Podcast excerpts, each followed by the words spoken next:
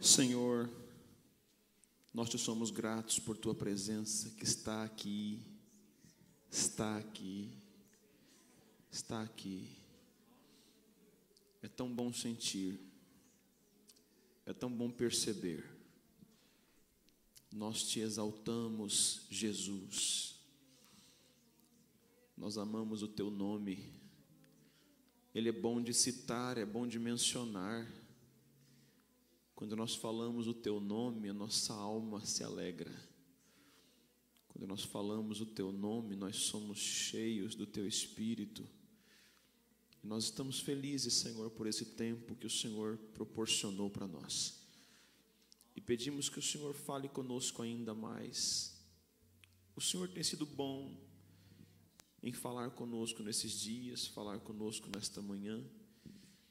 E nós queremos pedir que o Senhor siga falando, norteando-nos conforme a visão que o Senhor nos deu. Confirma a palavra nesta manhã, mais uma vez, por meio de sinais. Traga resposta a pessoas aqui, a vidas, a corações. Traga cura, mais uma vez, libertação. Fala conosco em nome de Jesus. Quem crê, diga amém. Abra sua Bíblia em Atos 26. Enquanto você abre, eu agradeço ao Senhor por esses anos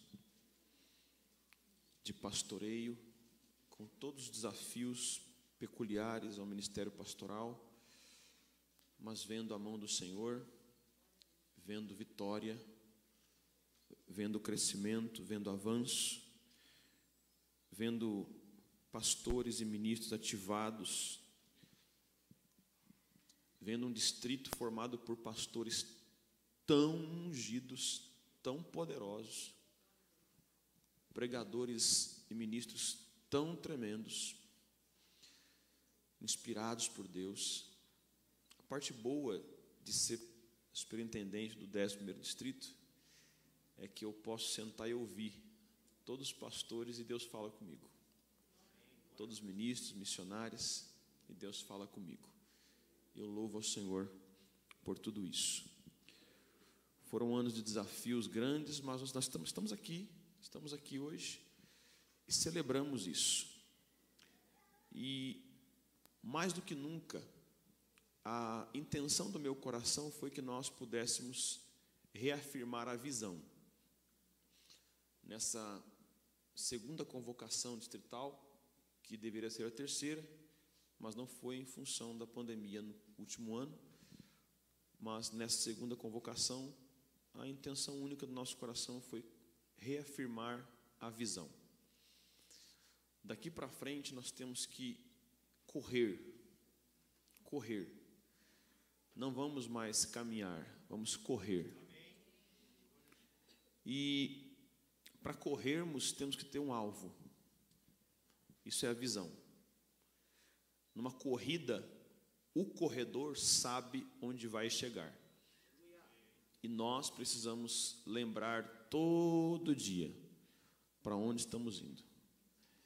Então, nessa manhã, eu quero mais uma vez reafirmar a visão, lendo com você o texto de Atos 26, versículo 14 a 19. E eu celebro ao Senhor por todos vocês presentes aqui, irmãos, irmãs, os pastores abençoados que já mencionei, suas esposas missionárias, a minha esposa, a pastora Gisele, minha companheira amada, minha companheira amada. Amo você.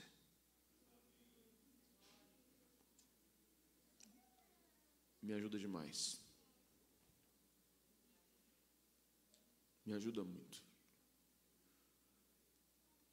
Não ia conseguir sem você.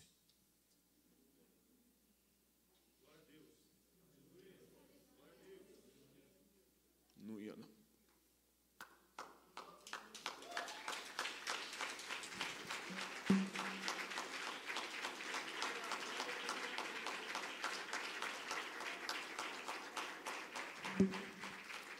Meus filhos estão dormindo.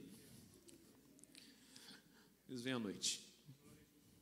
São meu bálsamo. Quando eu chego em casa, eu, eu não falo sobre vocês, eu falo sobre vocês com Deus. Eu chego em casa, eu quero estar com os meus filhos, eu quero sentar no sofá com eles, assistir um desenho, e eles são um bálsamo para mim. Então eu tenho que honrar meus filhos aqui diante de vocês. Quero honrar Radassa, com 12 anos, Israel, com 9 anos, são um bálsamo para mim junto com a minha esposa. E eu louvo a Deus por isso. Estou muito feliz. Essa festa é nossa. Aleluia! Essa festa é nossa. Nós estamos avançando. Nós estamos avançando juntos e faremos coisas extraordinárias que talvez nem todos enxergaram ainda, mas é por isso que a ideia é entender a visão.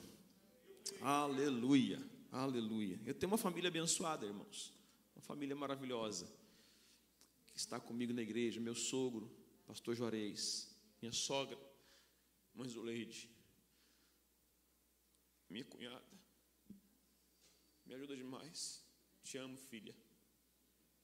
Te amo, filha. Tiago. Cadê o Tiago? Te amo, filho. Danilo, te amo, filho. Amo você. Como um pai de verdade. Amo todos vocês. Amo todos vocês de todo o meu coração. Pastor Ismael é um é um vice-presidente que é em primeira instância um amigo. Precioso demais. Um amigo. Junto com a pastora Patrícia, nossa missionária distrital, abençoada. Pastor Luiz, um grande amigo, nosso segundo vice-presidente, um amigo, parceiro. Henrique, grande filho também. Andam falando que você parece comigo pregando. O Peterson, um grande filho também, parceiro. Anderson, um grande escudeiro, fiel, amigo. Todos vocês, todos vocês têm meu carinho. Os pastores auxiliares da igreja, pastor GBI, nosso co-pastor, enfim, todos vocês, não vou ficar citando nomes aqui, eu vou ler. Atos 26. Amém. Obrigado, Silas.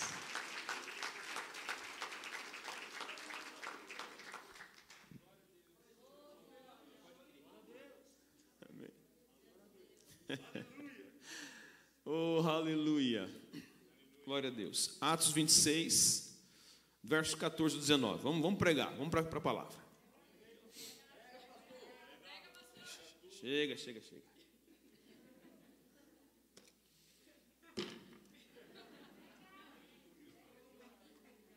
Vamos lá.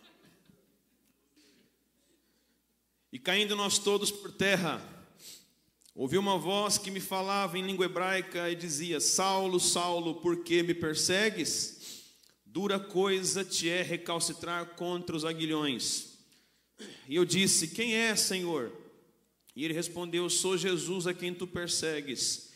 Mas levanta-te e põe-te sobre os teus pés, porque te apareci por isto, para te pôr por ministro e testemunha tanto das coisas que tens visto, como daquelas pelas quais te aparecerei ainda, livrando-te deste povo e dos gentios, a quem agora te, a quem agora te envio, para lhes abrires os olhos e das trevas os converteres à luz e do poder de Satanás a Deus, a fim de que recebam remissão dos pecados e sorte entre os santificados pela fé em mim.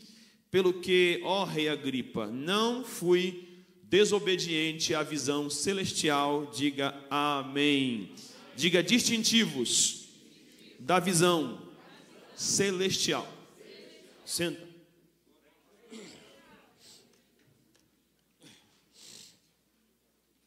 Eu creio que já ficou notório para todos, fácil de perceber, que eu nutro grande admiração pelo apóstolo Paulo de Tarso, o nome mais destacado, mais importante da Bíblia, depois do Cristo, em termos de conteúdo literário. Pelo menos 13 cartas do Novo Testamento foram escritas pelo apóstolo Paulo. Então é fácil se identificar com ele. Quando você tem pouco conteúdo sobre outros personagens, você pode até se identificar, mas você não encontra tanta afinidade. Mas é fácil você conversar com Paulo através de suas cartas, é fácil você entender seu coração, entender suas motivações, seu chamado. E por isso, ao ler Paulo, eu me identifiquei de pronto, especialmente com a conversão dele, a maneira radical como Jesus o encontrou, como ele não buscava isso, ele não procurava isso, o que nos deixa claro que a obra de salvação é literalmente uma obra totalmente de Jesus. Não há glória humana em dizer um dia eu, por livre e espontânea vontade, aceitei Jesus e eu tive fé e eu tive piedade, nobreza para isso, porque o próprio Jesus falou em João 15: Não fostes vós quem escolhestes a mim, mas eu vos escolhi a vós e vos nomeei. E Paulo foi um desses que perseguia a igreja de Jesus de forma terrível, de forma sanguinária, e de repente no caminho indo para perseguir a igreja em outra cidade, em Damasco, ele é surpreendido, encontrado por Jesus na estrada. Saulo está com raiva, quase babando, para matar mais crentes. Mas quando ele se depara com aquela luz tão irradiante, tão gloriosa, que é a aparição do Cristo para ele, ele cai por terra. Algumas Pessoas dizem que ele caiu do cavalo. Isso é uma conjectura interessante, não é uma, uma afirmação. Mas pressupõe-se que ele caiu, e ao cair, ele pergunta no meio de sua cegueira, daquela luz que irradiava: Quem é, Senhor? E a voz vem poderosa, retumbante. Eu não creio que mais meiga e suave, mas retumbante, gloriosa, dizendo: Eu sou Jesus a quem tu persegues. Ele está sendo severo aqui. Você tem me perseguido ao perseguir meu povo. E esse testemunho de Paulo, de sua conversão, ele contou em todo lugar. Só no livro de Atos ele relata isso por três vezes. A sua experiência de salvação. Porque foi nela, na sua experiência de salvação, que Jesus lhe deu a visão. A visão de Paulo começa na sua salvação. Deus depositou no espírito dele a compreensão do que ele faria, de para onde iria e o que ele seria para o reino de Deus. É, é bom deixar claro que isso não foi com detalhes, não haviam detalhes claros sobre a visão. E é isso que eu vou ensinar para você aqui essa manhã. Nós temos aqui alguns distintivos dessa visão, mas é necessário que você entenda o que é uma visão, porque a visão é o que norteia tudo na vida do ser humano. A visão é a imagem do seu propósito. A visão é a bússola do seu destino. A visão é o que define sua identidade. Aquilo que você é é definido por aquilo que você nasceu para fazer. A visão é o que norteia a ação. Tudo que você faz tem que ser baseado na visão que você tem. Você não pode se mover ou agir com base em outra coisa que não seja a visão que Deus te deu. A visão é o que norteia também a coletividade. Nenhum grupo, nenhuma instituição ou povo pode ser guiado por outra coisa senão por visão. Uma igreja, por exemplo, não se reúne apenas culto após culto, noite após noite, manhã após manhã, sem propósito. Nós estamos norteados por uma visão. Nós temos uma responsabilidade dada por Deus para com essa comunidade, para com nossa família, a nossa casa, e tudo isso se baseia na visão. A visão é o que norteia uma família. Muitas famílias se desintegram porque não estabelecem uma visão. Ao casar-se, jovens, você não se casa para fazer sexo, se casa com base em uma visão. Ao constituir família, não é só para ter filhos para assistir Netflix, é para construir uma visão. Se não houver visão na casa, para onde vamos? Que estamos fazendo? A casa se dissolve. É a visão que mantém a unidade. É a visão que mantém o fogo. É a visão que conserva até o amor. A visão é tudo na vida de alguém. Você tem que ter uma visão clara sobre sua vida, sobre seu destino. Você não pode viver a esmo. Você não pode viver como se não houvesse amanhã. É bem verdade que Jesus ensinou que nós temos que olhar para o agora e não ficar ansiosos com amanhã, até porque a ansiedade é excesso de futuro. Futuro é bom, enxergue o futuro, veja o futuro, isso é visão. Mas se você enxergar o futuro a tal ponto de não construir o caminho para chegar nele, você vai viver e experimentar ansiedade. E ansiedade, repito, é excesso, muito excesso de futuro, e você ainda está no presente. A visão é um lugar de direção. Quando você tem visão, você sabe para onde vai. E por mais que você viva momentos de tribulação, a visão continua norteando você.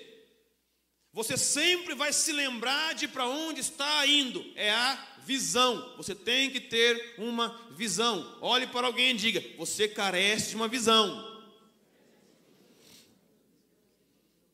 A visão é um lugar de direção, mas também é um lugar de proteção. O que protege a sua vida dos percalços, das tentativas do diabo de parar você, é a visão. O apóstolo Paulo escreveu dizendo: Eu olho para o alvo, pelo prêmio da soberana vocação de Deus em Cristo Jesus. Alvo, visão, onde você vai chegar. Mas falemos aqui da visão celestial, porque Paulo disse: Eu não fui desobediente à visão celestial. A visão celestial é o divisor de águas na sua vida. Quando você descobre a visão de Deus para você, a sua vida começa. Quando você descobre que você não é um acidente e que Deus permitiu sua existência por um propósito, é quando você descobre a sua visão e você começa a viver de verdade. É o divisor de águas na sua vida. É bem verdade que ao entender sua visão, começa um processo de ansiedade sobre o cumprimento dela. Quando você descobre a visão, você se torna como uma criança querendo fazer aquilo muito rápido. E aí que Deus começa a nortear e guiar a nossa vida para entender que a visão tem processos. A visão celestial é revelada por Deus. Só Deus pode revelar essa visão para você. Então você não vai encontrar isso em teste vocacional. Você não vai encontrar isso em psicólogo. Você só pode encontrar a sua visão em Deus. A visão celestial é a revelação do seu destino ministerial. E é bom que você se lembre: você tem um ministério. Todos vocês têm um ministério. O ministério é aquilo com que você vai servir para alcançar a visão. O ministério é quem você vai ajudar a alcançar para o cumprimento da visão, porque a sua visão não diz respeito a você. A visão não é algo egocêntrico. A visão não é uma coisa para sua autopromoção. A visão é algo que Deus te dá pelo benefício de pessoas. E ao beneficiar pessoas, você automaticamente pode construir uma grande história. Não diz respeito aos holofotes, não diz respeito à fama, à publicidade, à grandeza pessoal. A visão é alguma coisa que te faz servir mais pessoas, cada vez mais pessoas. Isso é a visão, é o seu destino ministerial. A visão celestial é o chamado de Deus para a sua vida. E quais são os distintivos dessa visão? O apóstolo Paulo ouve Jesus. Jesus nos dá as diretrizes. Ele nos mostra os qualificativos. Ele distingue o que é visão humana e o que é visão celestial. Aqui no verso 16, parte A, Verso 14, parte B, desculpe. Verso 14, parte B. Ele diz: Dura coisa te é recalcitrar contra os aguilhões. Jesus vê Paulo, Saulo, vindo como um touro bravo, vindo como um animal, matar seus discípulos, perseguir sua igreja. Mas eu entendo por essa fala de Jesus que dentro de Paulo já havia algo mexendo. Eu entendo por essa fala do Cristo que, embora Saulo estivesse babando, louco para matar crentes, havia algo nele já mexendo, perturbando. Ele não tinha mais plena convicção do que fazia, embora estivesse fazendo por teimosia ele não tinha mais certeza. E eu tenho para mim que a confusão de Paulo começa em Atos capítulo 6 e 7, quando o diácono Estevão é apedrejado por amor a Cristo. E Paulo é o líder do apedrejamento. E quando pessoas lançam as roupas aos pés de Paulo, que é o líder, Paulo ouve o diácono dizendo: Senhor, perdoa eles não coloque esse pecado na conta deles. Aquilo mexe com Paulo. Espera aí, eu estou matando esse cara.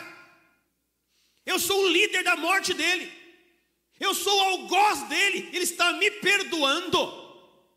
E Paulo com certeza lembrou-se de que na cruz, o mestre dos discípulos que ele perseguia fez a mesma coisa. Então ele pensa: esse caminho deve ter algo diferente. Por que alguém morreria por isso? Por que alguém morreria por uma heresia, uma seita?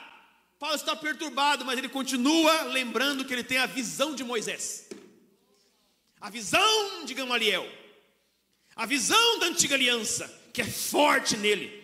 Ele cresceu com ela, não sai. Moisés está arraigado, a lei está arraigada, as palavras de Gamaliel, as palavras dos, dos do passado estão nele. Ele não consegue abrir mão, por mais que está perturbado, ele continua perseguindo a igreja. Então, quando Jesus para ele, Jesus diz: Paulo, Paulo, Saulo, Saulo, dura coisa é para ti recalcitrar contra os aguilhões. Na verdade, Jesus estava chamando Paulo de boi. Você é um boi teimoso, porque eu já tenho falado com você. Eu tenho movido aí no seu coração. Eu te dei uma visão e você está teimando. Eu coloquei algo dentro de você e você está teimando com aquilo que eu coloquei dentro de você. Você, Saulo, quer trilhar o teu próprio caminho, mas eu te encontrei. Você, Saulo, quer fazer do teu jeito, mas eu te achei. Você, Saulo, está perseguindo minha igreja, mas lá no fundo você sabe que você terá que ser igreja. Saulo, você entendeu, então para de recalcitrar, para de debater, para de pular, para de resistir, porque eu já te peguei. E quando ele pega, não dá para resistir. E não é só para salvação, não. é para você que está fazendo do teu jeito, é para você que está trilhando o teu caminho. É para você que escolheu sua profissão, que escolheu sua faculdade, escolheu seu relacionamento. É para você que lá no fundo sabe que há um plano melhor de Deus, há um plano maior de Deus, mas há uma resistência, e é com você que o Espírito Santo está falando aqui nessa manhã. Para de recalcitrar, para de teimar, porque eu tenho uma visão para você. E é duro. É duro. Jesus diz: dura coisa é para ti, não é para mim, não, Saulo. Eu estou bem. Eu sou Deus. Estou no trono. Governo. Mando. Mas para você é duro. Está sofrendo. O, o, que o mestre está dizendo é: Saulo, você está sofrendo, cara. Eu sei que você está sofrendo. Esse pessoal em volta de você aí que está te seguindo, para perseguir minha igreja, esses capangas aí, você pode colocar sua panca para eles. De Saulo perseguidor, Saulo fariseu. Mas eu sei que você está perturbado, cara. Eu sei que você está todo cheio de conflito. Por quê? Porque eu entrei em você. Porque ninguém pode me resistir. Porque ninguém resiste o meu chamado ninguém resiste à minha voz. Aqui, você que entrou aqui essa manhã, um dia você tentou resistir à voz do chamado dele, mas ele ganhou, ele venceu, ele alcançou você, e você está aqui nessa manhã, porque ele venceu. Aleluia! Sabe, a Bíblia sempre mostrou homens que tentaram resistir o chamado. Sempre. É porque o chamado, Deus tem desafios. E a gente sempre sabe que tem desafios e quer fugir, sabe por quê? Quem é maduro sabe que a profecia que a gente recebe nunca conta toda a versão da história. Quando você ouve a palavra profética, eu te levarei, eu te exaltarei, eu farei. Hum, hum, hum, hum, hum, você, uau, uau, uau. Só que ninguém fala para você que não acontece da noite para o dia. Ninguém fala para você que entre a profecia e o cumprimento tem o processo. O profeta nunca no meio da profecia fala assim, ó, porém, meu servo, você irá, você fará, porém, não tem isso não, irmão. Deus só fala para onde você vai, não mostra o caminho. Abraão, sai da tua terra, da tua parentela, da casa dos teus pais, e vai para a terra que eu te mostrarei. Senhor, onde que é? Interessa. Interessa, vai, sai andando. Segue a minha voz. Faz o que eu mandei, só isso. Eu farei de ti uma grande nação abençoarei os que te abençoarem, amaldiçoarei os que te amaldiçoarem, e em ti serão benditas todas as famílias da terra.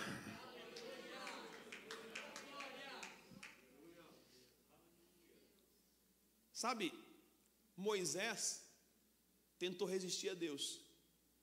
Quando Deus vem falar com Gagago Moisés, Moisés fala: Senhor, eu não. Eu escolhi você, Moisés, para tirar meu povo do Egito. Mas, Senhor, eu não. É você, eu não. É você, é você. Foi mais ou menos assim. Eu estou transliterando para você. Porque lá no capítulo 3 diz que Deus se irou com a conversa. A conversa ficou maçante, enfadonha. E Deus vive conversando com um crente em profecia. É uma profecia, é duas, é três, é quatro. E a pessoa não entra no caminho. Aí tem uma hora que Deus fica bravo, Deus fica irado. E aí, ele meio que, eu vou te contar um segredo. Ele meio que tira um bocadinho da graça e fala assim: tá bom, então anda do teu jeito, vai para onde você quer, eu vou ficar assistindo. Porque, irmãos, é, uma coisa é você, de vez em quando, na sua tristeza, angústia, ameaçar parar. Eis-me aqui. Mas eu não ameaça a Deus. Ó oh, Deus, eu vou parar. Não aguento mais. Igual Jeremias fez, Jeremias 20, verso 7. O Senhor me enganou. O Senhor me enganou. Porque Jeremias ouviu de Deus, lá no capítulo 1. Jeremias, eu te chamo para as nações. Você vai arrancar, vai plantar, vai edificar, vai destruir, e ninguém vai resistir à tua voz. Uau, eu, eu ia. Eu ia. Uau, eu vou fazer tudo isso aí? Eu vou. E ele vai, aceita. Ele demora um pouco, mas Senhor, eu sou um menino. Não diga sou um menino, que você vai e eu vou ser contigo. Amém. Então vamos. Lá na frente ele começa. Ninguém ouve a pregação dele. Quando ele chega perto para pregar, todo mundo sai andando. Ele prega e dá um murro na boca dele. Aí prega de novo, amarram ele, jogam ele no poço. Depois mandam para o cepo. E aí, no capítulo 20, ele fala: Senhor, iludiste-me, iludido fiquei. Mais forte foste do que eu e prevaleceste. Quanto a mim, disse em meu coração: Não farei menção do nome dele. Mas quando pensava assim, um fogo.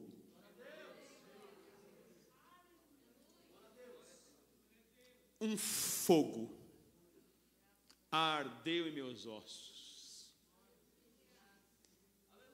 Esse fogo é o segredo. Esse fogo é a chave. É por isso que você tem que primar pelo fogo. E é por isso que eu amo ser pentecostal. Porque quem não tem o fogo, quando vem a tribulação, vai parar mesmo. Mas como Jeremias falou, ele quis parar, quis desistir, mas ele fala: tem um fogo encerrado em meus ossos. Eu tenho um fogo encerrado em meus ossos, que não me dá descanso, porque, porque ele diz: você tem que pregar, tem que pastorear, tem que alma, tem que avançar, você não pode parar, continua cantando, continua indo, você não tem direito de parar. Ah, olha para alguém e fala: você não tem direito de parar.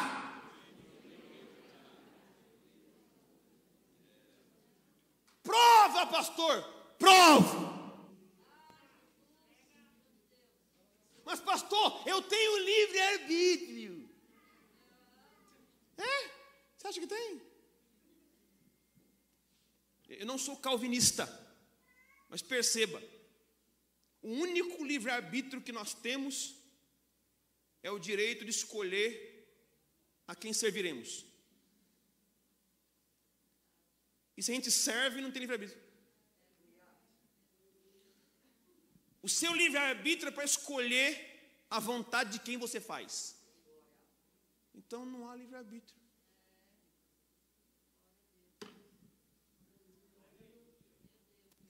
Você só pode escolher. E eu, se fosse você, continuaria com a vontade de Deus. Fica na vontade de Deus. É por isso que nessa manhã minha oração é que o fogo arda em teus ossos. Ah, nós precisamos do fogo de Deus. O fogo do Espírito Santo não pode se apartar de mim.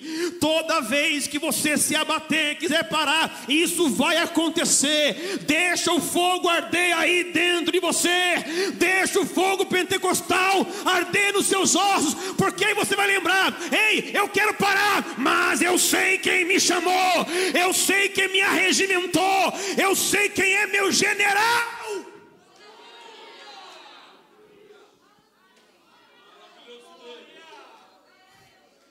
Deus é irresistível. Deus é irresistível.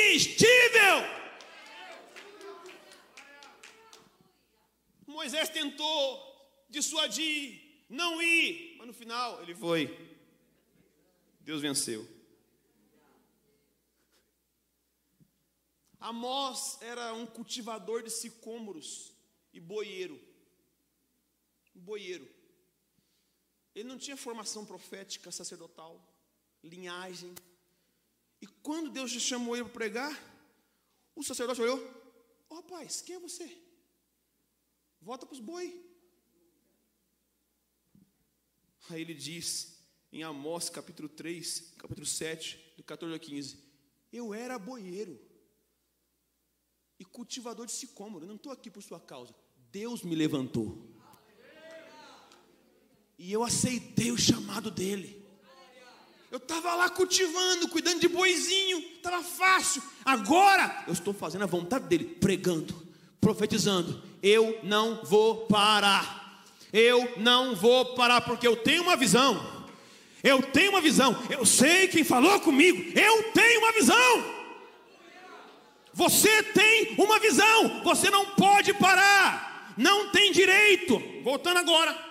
Por que eu não tenho direito? Porque Jesus também tinha direito de parar. O que nos constrange a não parar é que Jesus foi até o fim. Lembra do Cristo onisciente da cruz, que inexplicavelmente na cruz viu, viu você. Ele não viu as nações, as multidões, ele viu você a mente insondável do Cristo divino, onisciente, com um arquivo, um HD universal, viu você naquele dia do Calvário. E porque ele te viu, ele pensou: não posso parar, eu tenho que morrer por ela. Eu tenho que morrer por ele. Eu vou até o fim. E alguém lá embaixo, usado pelo diabo, tentou dissuadir e falar: se tu és o Cristo, desce daí da cruz e nós creremos em ti. Mas assim como Neemias, Jesus falou: não posso descer. Estou fazendo uma grande obra. E essa obra não é para mim, essa obra é para ela, é para ele, é para aquele irmão, aquela irmã. Não posso parar. Não posso parar, eu estou pregando para você e para mim também. Não vou parar. Alguém fala: Não vou parar, não vou parar, não vou parar. Diabo, diabo, não vou parar. Eu não vou parar. A depressão não pode parar você. A dor não pode parar você. A angústia não pode parar você. A traição não pode parar você. Porque há um fogo, há um fogo ardendo em teus ossos.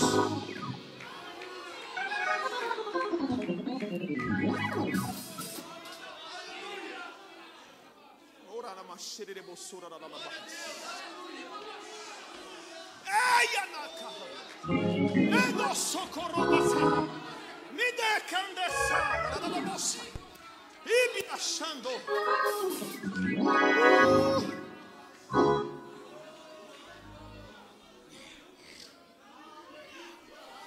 Já quis parar, já pensei em parar, todos nós pensamos, mas eu quero lembrar que eu tenho visão, que nós temos visão, nós enxergamos algo muito maior do que a dor, nós enxergamos algo maior do que o que é terreno, nós enxergamos algo maior do que a escassez, algo maior do que a luta, algo maior do que os fracassos.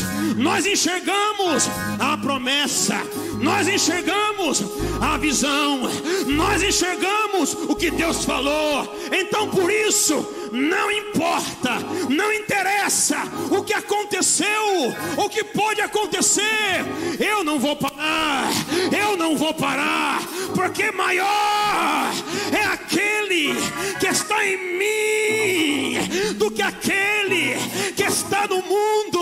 Eu identidade e a minha identidade foi gerada por uma visão.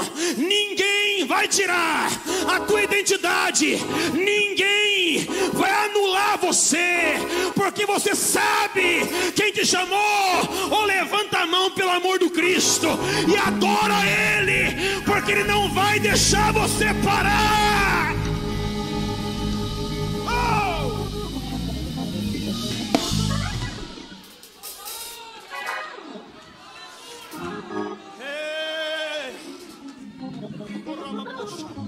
Ekandaraboshaka.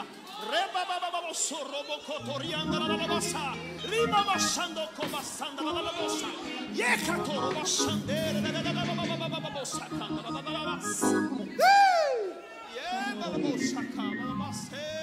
Não vou parar. Não vamos parar.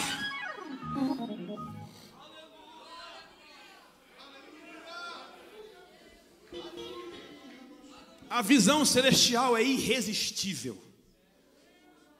Para de recalcitrar contra os aguilhões. Para de resistir. A visão celestial tem um propósito. Diga a visão tem um propósito. O verso 16, parte A, Jesus diz: Te apareci por isto, por isto, propósito, para te pôr por ministro e testemunha.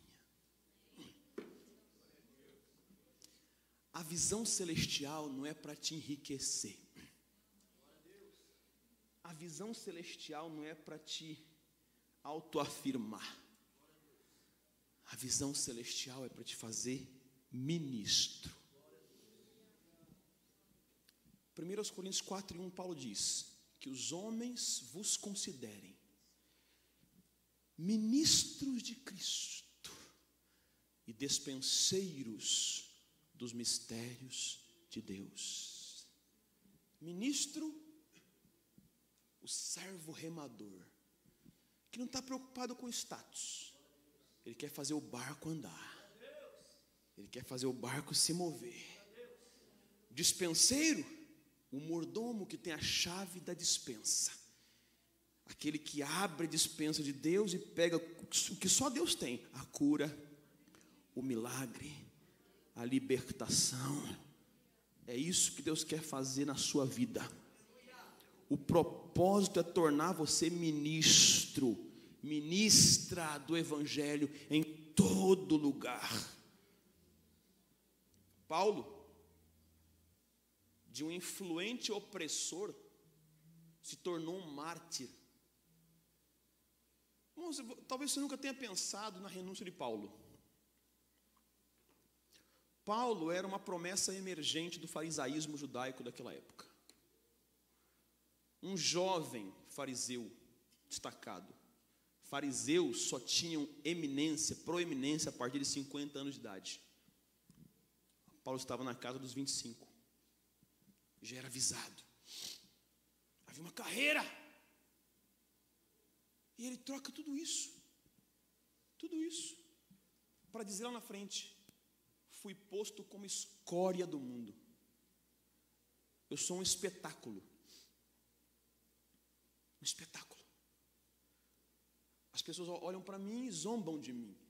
Você acha que era fácil para Paulo, que perseguiu a igreja, chegar nas praças e falar que um homem ressuscitou dos mortos? No mundo grego, racionalista, filosófico, ele entrou no Areópago, a Harvard da época, a Stanford, a Oxford, a Yale da época, a universidade, o lugar dos intelectuais. E ele prega a ressurreição. E chamam ele de paroleiro. Quem é esse paroleiro? Paroleiro é falador. Quem é esse falador? Ele era um eminente fariseu. Agora, que ele é? Escória. Escória. Isso é renúncia. Agora ele é mártir. No final da vida, ele não foi coroado por César foi coroado por Cristo. No final da vida, por conta da visão, do propósito, ele está lá na cadeia, nos últimos dias, escreve 2 Timóteo e diz: Combati o bom combate. Ou seja, a carreira espiritual não é uma patinação no gelo é um combate. Combate. combati o bom combate. E o que é interessante é que ele não falou combati o difícil combate. Porque eu nunca vi um lutador profissional do UFC falar que combate não é bom. Combate é combate, combate é bom. A carreira cristã é um combate de orações, de renúncias, de lutas. Combati o bom combate. Terminei a carreira. Agora é corrida. Eu fui até o fim da minha corrida. Mas eu guardei a fé. Ninguém roubou de mim. Ninguém roubou minha fé. E lá na carta, ele cita nomes de pessoas que o abandonaram. É interessante conversar com minha esposa essa semana que sabe você? Você de vez em quando fala de pessoas coisas que pessoas não podem ouvir, não é isso? Isso é natural do ser humano, sim ou não? E nem sempre é uma maledicência. Você fala, você fala alguma coisa. O apóstolo Paulo escreveu, mandou um WhatsApp para Timóteo. Vazou. Ele citou Demas, citou Alexandre. E aí entraram para a história como os cabra ruim. entraram para a história. Como fulano me deixou, o outro me abandonou, o outro me traiu, o outro amou para a gente século. Isso foi só para Timóteo. E foi tão íntimo, Timóteo, está frio aqui na cela, traz minha capa. Timóteo, tem mais, eu sei que vou morrer, mas traz meus livros, eu quero continuar aprendendo. Traga os pergaminhos também, eu vou mergulhar nas escrituras. Por que tudo isso? Porque havia uma visão. Paulo tinha expectativa de até na sua morte, e eu tenho para mim, eu tenho para mim, não está escrito, a história não, não é completa, eu tenho para mim, que o algoz que levantou o machado e decapitou a cabeça de Paulo se converteu. Porque eu acho difícil alguém ficar perto de Paulo de Tarso e não se converter. Ele disse: O meu testemunho foi patente a toda a guarda pretoriana. Preso, ele testemunhou para cada soldado. Sabe o que é isso? Visão. Ele sabia que a visão ia se completar no último segundo. Não tem esse, irmão. Crente não se aposenta da visão. O apóstolo, quando encostou a cabeça no cepo, ele estava orando. Ele encosta a cabeça para ser decapitado. Assim. E quando ele encosta, ele está orando pelo algoz. Senhor, salva ele. Salva ele, Senhor, salva ele. É minha última alma, Senhor. Ganhei quase todo mundo para quem eu testemunhei. Salva ele também, Jesus. E o machado desceu. Quando o machado desceu, irmão, estava tudo certo. Paulo abriu o olho.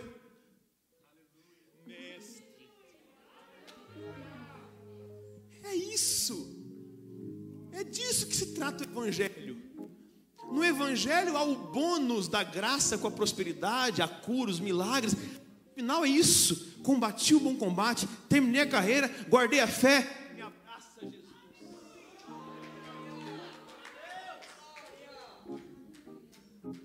Estou acabando. A visão celestial é progressiva. Verso 16.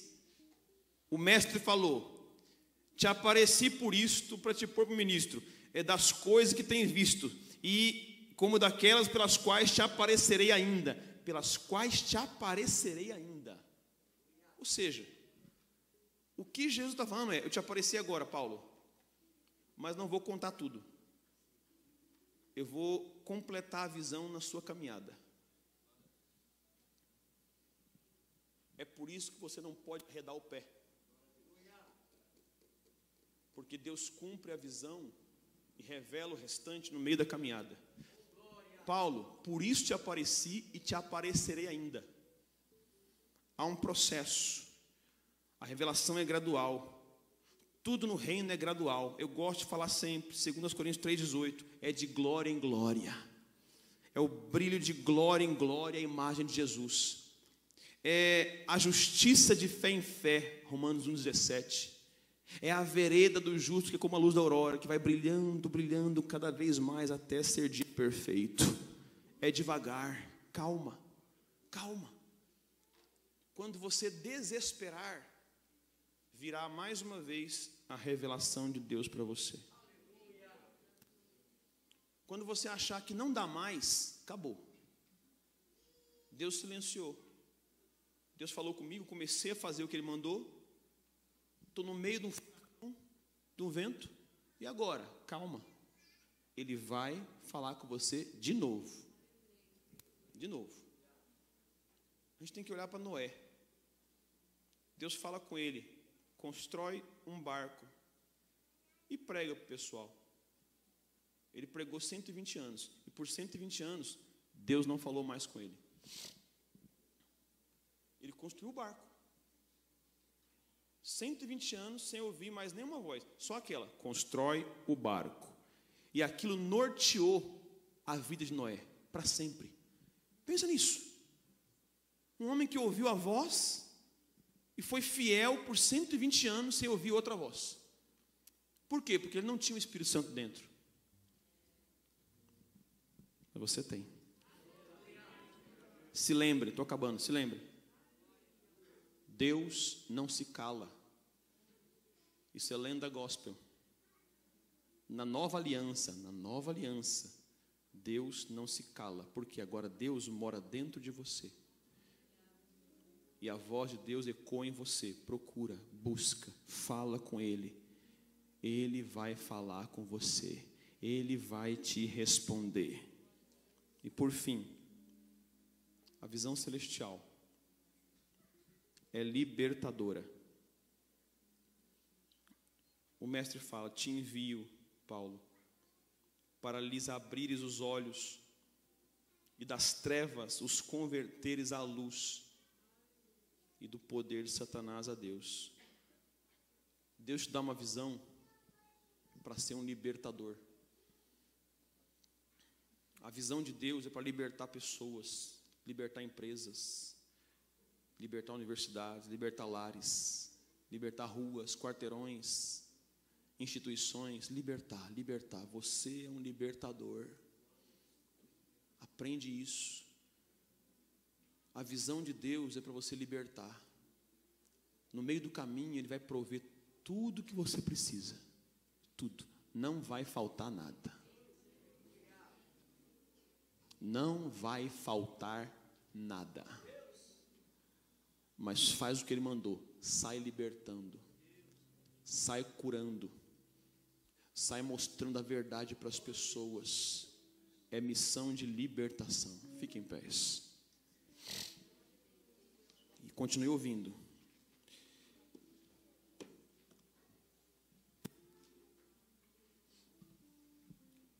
Tenho que liberar vocês para o almoço.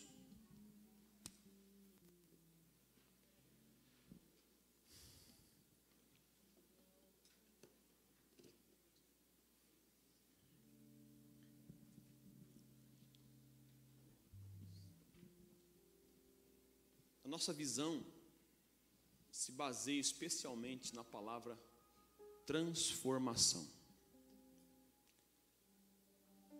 Eu não creio em evangelho sem transformação, metamorfose. Mas eu creio que a transformação é mais profunda do que só você transformado. Nós cremos em cinco níveis de transformação cinco níveis de avivamento, cinco níveis de excelência: o indivíduo, a família, a igreja local, o corpo de Cristo, as igrejas, e a sociedade, a comunidade. O fim, o plano de Deus é transformar as comunidades. as sociedades. Ontem eu ouvi algo, ouvi algo. Nós vimos recentemente um grande movimento para o governo que aconteceu. E aqueles que participaram, que têm esse viés, glória a Deus. É importante ter uma causa na vida, todos nós. Mas eu ouvi algo. Aquilo não mostrou o poder da igreja, mostrou a força da igreja. A força. A igreja não mostra poder assim, ela mostra força. Força institucional. Quando nós nos posicionamos e elegemos um presidente, um governador, um prefeito, um vereador, mostramos nossa força. Mas como mostramos poder? Pela visão. Como é que eu poderia mostrar poder nesse sentido? Saindo pelas ruas e fazendo o que Jesus fez. Estando em todos os lugares em que eu vou, fazendo o que Jesus fez. Operando no poder do Espírito Santo. Hoje nós estamos. E o diabo, ele sabe perfeitamente qual é a nossa visão. Irmãos, sem vitimismo, como Satanás investe periodicamente contra a nossa unidade, a nossa igreja. Como ele investe, como ele ataca para dissipar, para distrair para afastar. Como ele investe. Mas uma coisa que eu tenho observado, que eu tenho observado, posso contar aqui pelo menos uns, uns seis anos desses doze, quase doze de igreja, dessa igreja, é como Deus nos deu alicerce. Meu Deus. Porque em nenhuma das vezes em que Satanás investiu, houve um dano significativo à igreja. Houve dano na minha, na minha alma, no meu coração. Me deixou marcas. Eu sou como um escudo, o pastor é como um escudo. Mas a igreja está intacta. Intacta. E mais forte. igreja fica. Coitado do diabo. Poor devil. Eu vou ler com você aqui rápido para terminar, a gente cear. Êxodo.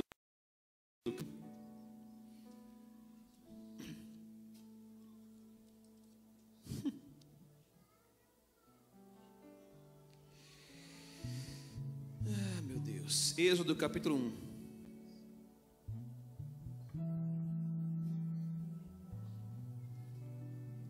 verso 6: Sendo, pois, José falecido e todos os seus irmãos, toda aquela geração, os filhos de Israel frutificaram e aumentaram muito, e multiplicaram-se, e foram fortalecidos grandemente, de maneira que a terra se encheu deles. Depois levantou-se um novo rei no Egito que não conhecera José, o qual disse ao seu povo: Eis que o povo dos filhos de Israel é muito e mais poderoso do que nós. Agora, o ponto é: quanto mais eram oprimidos, mais cresciam. Mas eu tenho percebido que a MFA é igual omelete.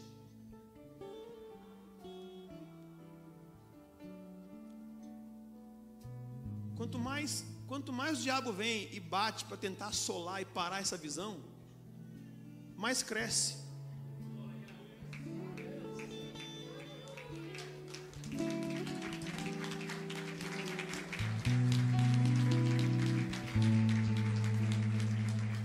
O, o, o, pobre, o pobrezinho podia mudar a estratégia. Né? O maior é aquele que está em nós. Agora não para. E cada igreja do distrito está experimentando e vai experimentar disso, cada vez mais.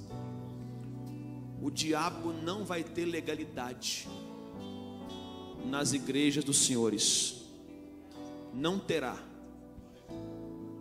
O crescimento vai ser ininterrupto, frequente, constante, contínuo. Você ainda não experimentou isso? Quando romper, é igual uma fonte de águas. Está minando, que o chão está rachado. Está minando. Uma aguinha que você, ah, mas só isso. Mas só que a água está fazendo pressão para cima, gente. Entendeu, Pedro? Entendeu? Entendeu, Thaís? A água está fazendo pressão para cima. E vai estourar o chão. E quando estourar, vai ser de uma vez só. Entendeu? E tudo é por causa da visão. A visão. Porque nós queremos transformar as comunidades. Nós estamos encontrando o caminho cada vez mais para isso. Pessoas são transformadas aqui o tempo todo. Tem testemunhos aqui tremendos. Famílias sem número. A igreja local tem vivido tempos de glória. Corpo de Cristo é o próximo passo, mas Deus está se movendo na visão. E a visão é transformacional. Isso, presta atenção agora. Eu vou liberar a palavra profética sobre você agora. Isso faz de você um agente de transformação. Então você vai ser imbuído por Deus de missões transformacionais. Onde você entrar, vai transformar. Onde você chegar, vai mudar. Onde você atuar, vai haver transformação. Onde você entrar, pisar o teu pé, vai haver mudança, vai haver transformação, porque você é o agente. Você é o agente porque está debaixo da visão, coberto por ela, protegido por ela preste atenção, não abandone a visão. Não abandone a visão.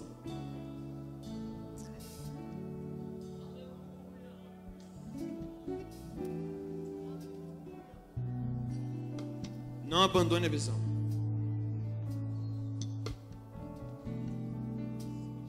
Não abandone. Porque você pode até encontrar você pode até encontrar, e vai encontrar, ministérios com visão de reino, mas não arrisque. Se você faz parte dessa visão, irmão, resista aos ventos, às tempestades, porque passam, passam, elas passam. Seja pelas seja provado pelas tempestades, sem arredar o pé. Fica arraigado. Fica arraigada. Não se precipite. Não se precipite. É, é lamentável quando pessoas usam o nome de Deus e falam, Deus mandou sair. Eu pergunto, para onde? Não sei. Que Deus é esse? Para quem eu vou dar carta? Para quem eu me reporto? Com quem eu converso? Não arrede o pé, irmão. Passe pelos ventos. Passe pelos ventos. Eu sempre digo: pessoas que não conseguem perseverar em nada, sempre serão um fracasso. Fórmula do fracasso: não persevere. Ponto. Que é o fracasso? É fa, fa. A vitória é um pouco mais difícil. O fracasso é fácil. Começa e não termina nada. Não seja assim. Tu, porém, vai até o fim. Persevera em tudo. Persevera. Já passamos por muitos ventos. Eu pessoalmente passei por muitos ventos, mas nunca desarraiguei, nunca.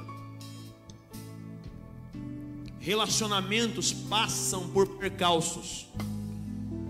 Dentro da igreja, olha aqui, ó, todo mundo. Deixa eu ensinar você.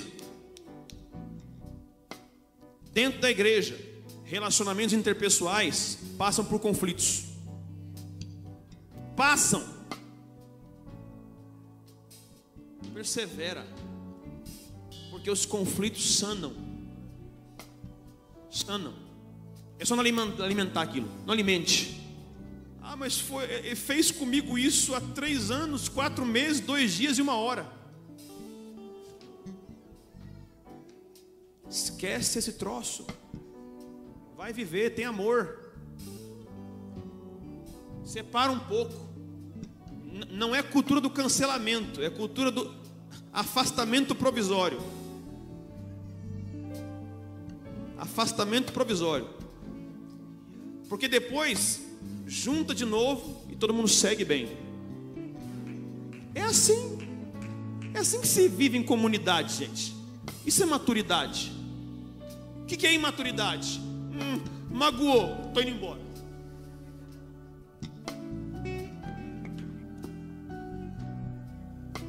Maturidade é isso. Primeiro, ó, o senhor me magoou. Exemplo, tá? O pastor não me magoou, não. O senhor me magoou, me feriu. Eu estou muito chateado. Vai passar, vamos caminhar. Vamos caminhar. E aí daqui a um ano, daqui a um ano, se você não ficar alimentando isso, você vai se surpreender com o que o tempo faz. E não só o tempo, que você é crente, o tempo com a sublime ajuda do Espírito Santo. Isso é maravilhoso. Isso é igreja. Igreja. Porque vamos, capa. Vamos lá, capa nós aqui, vamos lá. O apóstolo Paulo se injuriou com João Marcos, com Barnabé e cancelou os dois. Depois, lá na frente, ó, traz João Marcos de volta. Ele me é útil para o ministério.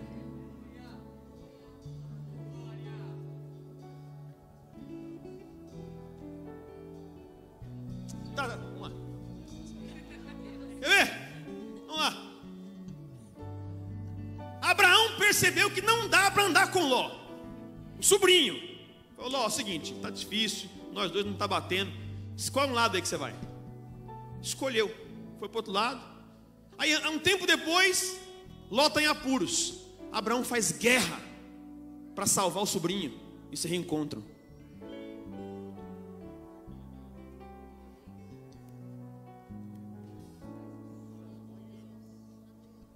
Sim ou não? Mas mantém a visão.